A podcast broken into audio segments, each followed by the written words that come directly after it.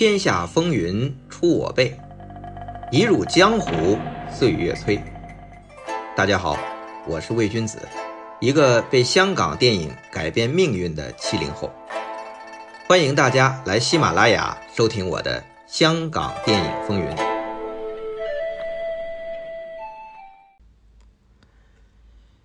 上期讲新龙门客栈，我们留了一个问题。一九九二年上映的《新龙门客栈》片头导演署名是李惠民，但是到了二零一二年，《新龙门客栈》在内地重映，配音重新做了一遍，画面也进行了修复，那片头的导演署名也换了，不是李惠民了，而是改成了徐克。怎么这导演还能换吗？那这《新龙门客栈》这导演究竟是谁呢？那相信啊，经常收听我们这个香港电影风云的朋友，应该就有所了解了。这还是要归宿到徐克的电影工作室的整个运作制度，就是监制、主导、创作、拍摄的这个作风。那具体到《新龙门客栈》呢，真实的情况是。全片分成两组拍摄，徐克担任的实际上是总导演的工作。除了总导演，他还在香港拍摄内景；李惠民和程晓东则到中国内地的敦煌拍摄外景。那徐克在香港拍的内景的部分，主要是客栈里面的各种文武戏。但是由于当时啊，这个。客栈的内景根本没来得及打好就开拍了。那作为摄影师的这黄岳泰啊，就在这种进度的压力下施展了十八般武艺。因为整个客栈的内景啊，可能只搭了一部分，那屋子只搭了一间，可是整部戏呢要发生在不同房间。那黄岳泰就通过机器摆位、取景角度、灯光遮掩等，就是在现有的。这点儿内景搭建之下，拍出了整个客栈的内景戏。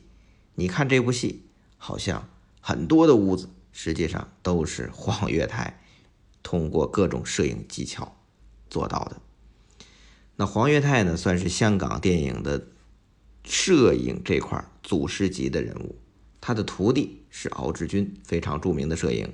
敖志军的徒弟就叫刘伟强。《无间道》中国机长的摄影和导演，所以黄岳泰在这香港电影的地位是非常高的。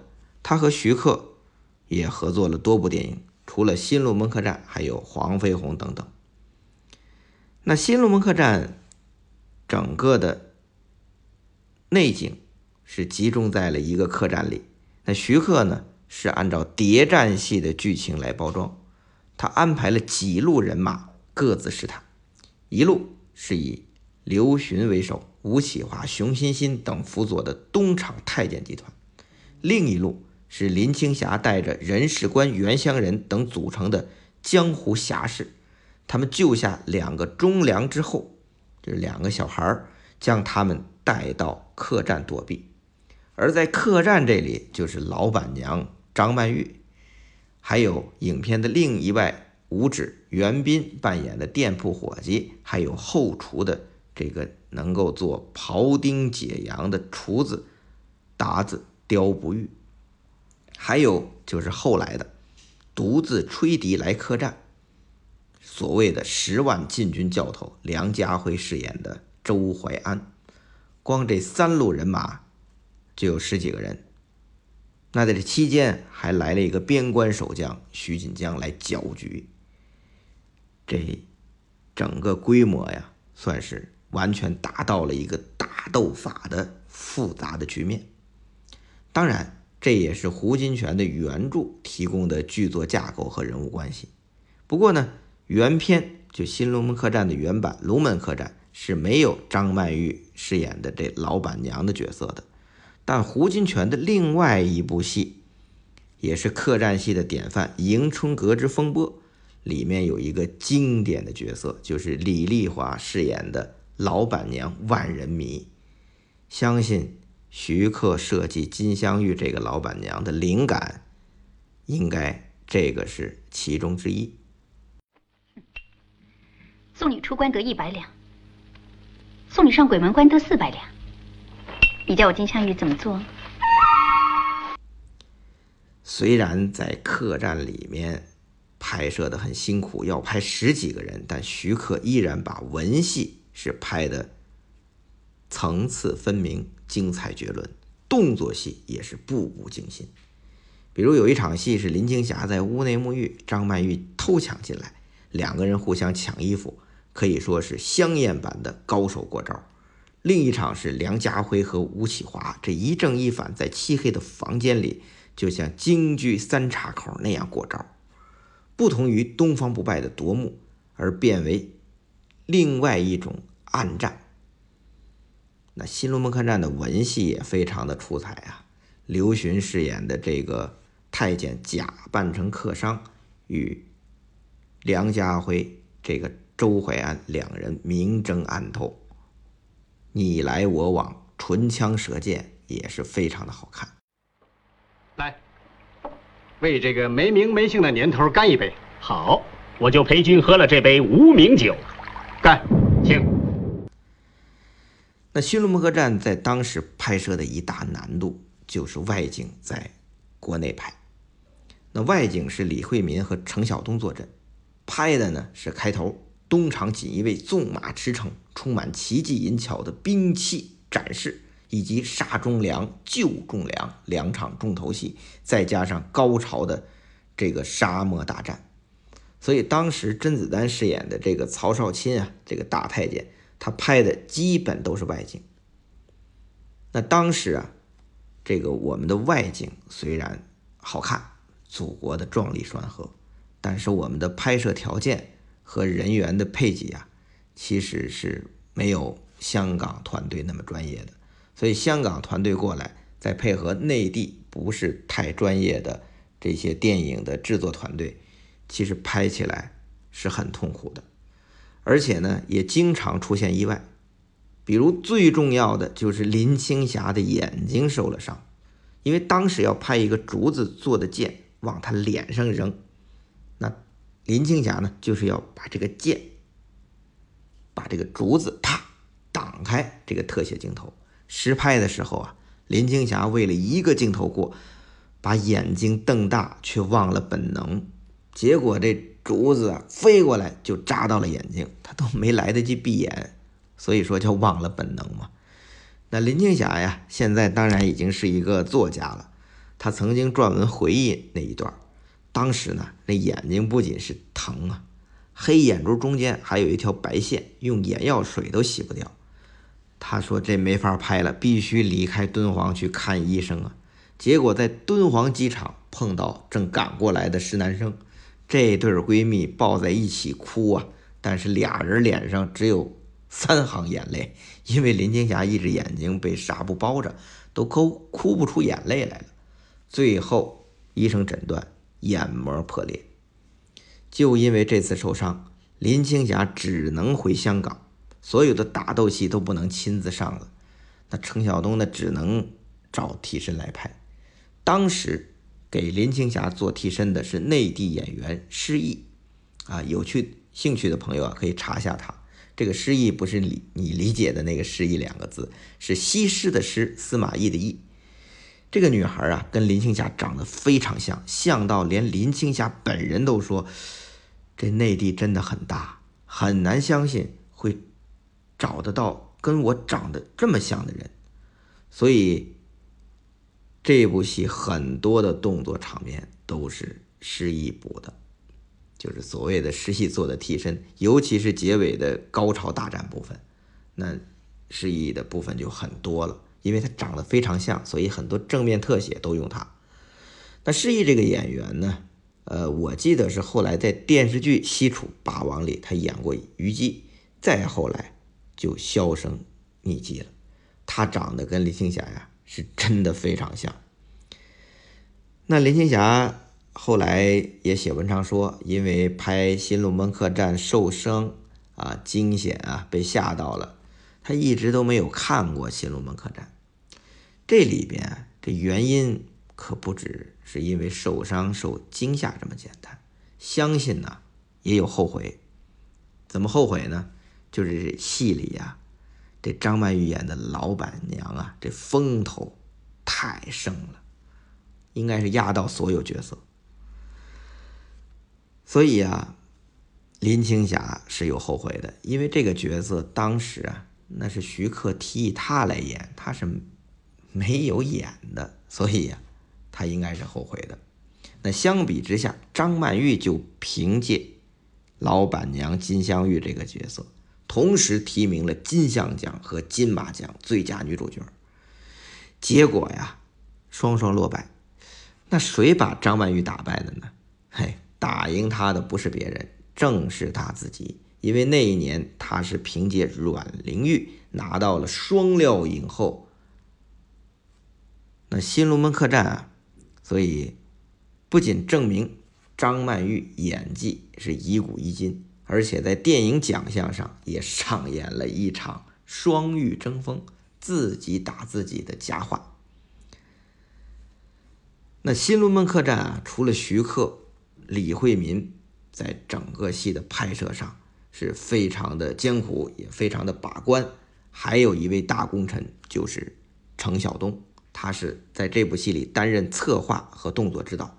虽然不像东方不败那样做导演，但是程晓东负责的部分动作场面也是这部戏的重中之重，还是展现出了他非凡的创意。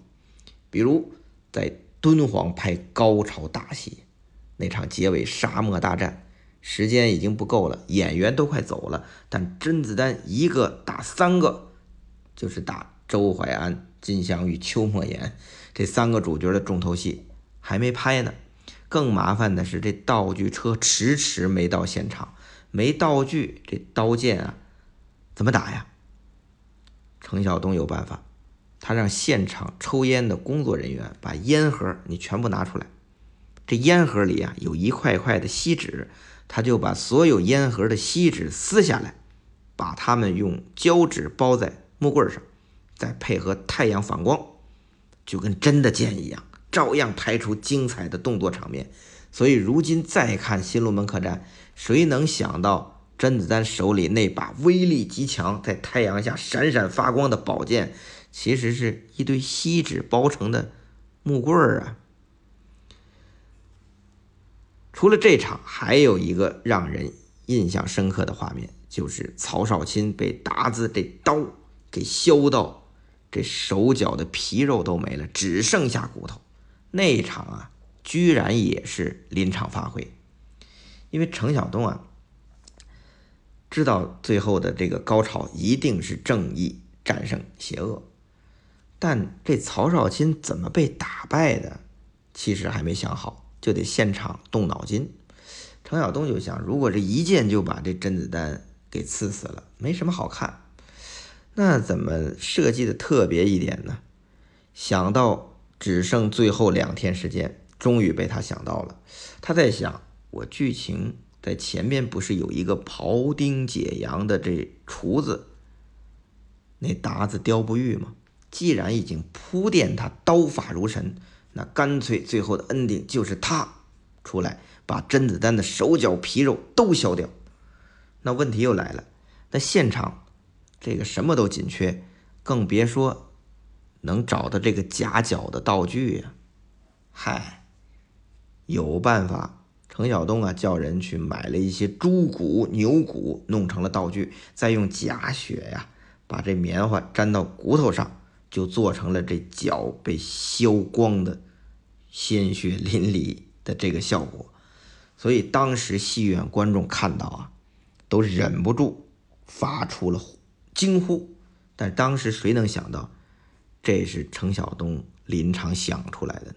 我的脚！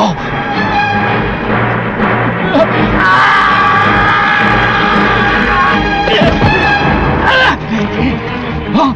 我的手！那整体来说，这《新龙门客栈》还是徐克这大监制的模式啊，分成两组拍，监制主导台前幕后，拍摄周期因为非常紧张，还是靠各种临场发挥解决剧情、台词、人物乃至动作场面的难题。这就是当时香港电影的一种典型的作风，用粤语来说叫直升，也就是变通。所以，哪怕边拍边写剧本，也能写出经典的情节跟台词。这些成就的背后，其实就是来自他们在壮年时期、巅峰时期积累的实战经验。那《新龙门客栈》上映后啊，同样取得了出色的成绩。那在香港的票房是超过两千多万港币，那比《东方不败》是差一些的。但是在中国台北的票房是高达九千万台币，成绩是跟《东方不败》差不多的。但是《新龙门客栈》可是在内地上映，这《东方不败》是没有这个待遇的。当时啊，内地还没有票房统计，影片的受欢迎程度主要看全国范围卖出多少个拷贝。结果《新龙门客栈》卖出了二百四十四个。成为一九九二年内地拷贝销量最高的一部，可以说，比起没在内地上映的《东方不败》，《新龙门客栈》是做到了两岸三地全面开花，它也成为华语武侠电影新浪潮的又一助推功臣。但这成绩背后啊，还是有不愉快，除了筹备期间。跟李连杰、蔡子明的双胞胎案的那不愉快，上映后，胡金铨啊，就是《笑傲江湖》的那位导演，来添麻烦了。他说呀，徐克拍《新龙门客栈》没跟他打招呼，毕竟他可是老版《龙门客栈》的编剧和导演，连片头用小刀会那音乐，就后来周星驰功夫也用的。那都是来自于他这个龙门客栈。那对于胡金铨的指责呀，徐克也有点委屈，因为这部戏的发起人不是他，那是吴思远。但是吴思远为了拍《新龙门客栈》，是找了中国台湾的联邦公司去授权的。其实有了公司的授权，就不需要找胡金铨了。但是为了表达对胡金铨的尊重，吴思远还是专门打电话给他。就说呀，我们要拍《新龙门客栈》了，怎么都要跟您打一声招呼，因为创意是您的。那胡金铨当时呢还特别高兴，就说你们拍吧。这个吴思远后来在回忆录里都写到过。那胡金铨是不是眼红《新龙门客栈》的成功呢？因为这部戏的成功是徐克主导的嘛。其实啊，我觉得胡大导演没有眼红的意思。他还是啊想起了当年合作《笑傲江湖》，自己拍的这些戏份被捡走，他有些不是滋味儿，可能还是没有释怀。那《新龙门客栈》因为在当时大获成功啊，影响深远，所以啊一直有人想再翻拍。那隔了快二十年，在二零一零年的时候，哎，还真等来一部徐克导演的。但是，不叫《新龙门客栈二》，叫《龙门飞甲》。那很多人看这部戏的时候也都有点疑惑，比如李连杰饰演的角色叫赵怀安，那周迅的这个身份啊，又像女侠邱伯言，又像老板娘金镶玉在《新龙门客栈》后来的故事，加上整体剧情、人物推进、桥段细节等等。这根本就是《新龙门客栈》的续集！但为什么它不叫《新龙门客栈二》，而叫《龙门飞甲》呢？其实啊，《龙门飞甲》就是《新龙门客栈》的续集，但是当时发起的投资方啊，并不是吴思远，而是内地豫东的博纳影业。那你要拍《新龙门客栈》续集，那当然要找吴思远谈版权。但是没想到双方没谈拢，所以这续集啊也就不能用了。所以到头来还是版权的问题。说起来啊，《龙门飞甲》也是徐克和李连杰自1997年《黄飞鸿》《西域雄狮》后，时隔十多年的再次合作。但他们可是没想到，新龙门客栈又让他们重逢了。当时可是李连杰想拍《新龙门客栈》，还要跟徐克这版本对打的。当然，呃，最后李连杰那版因为经纪人蔡子明死于非命而胎死腹中，最后是徐克拍成了。但是没有想到，《新龙门客栈》十八年后，两人终于在《龙门飞甲》里又合作了。可见这《新龙门客栈》啊。对他俩还真有这个缘分，不过不知道他们两人想起那前尘往事又是什么滋味呢？当然，说到李连杰和徐克的合作，最具代表性的还不是咱们之前提到的《东方不败》和后来的《龙门飞甲》。那究竟是哪一部呢？影迷都知道，我们下回专讲。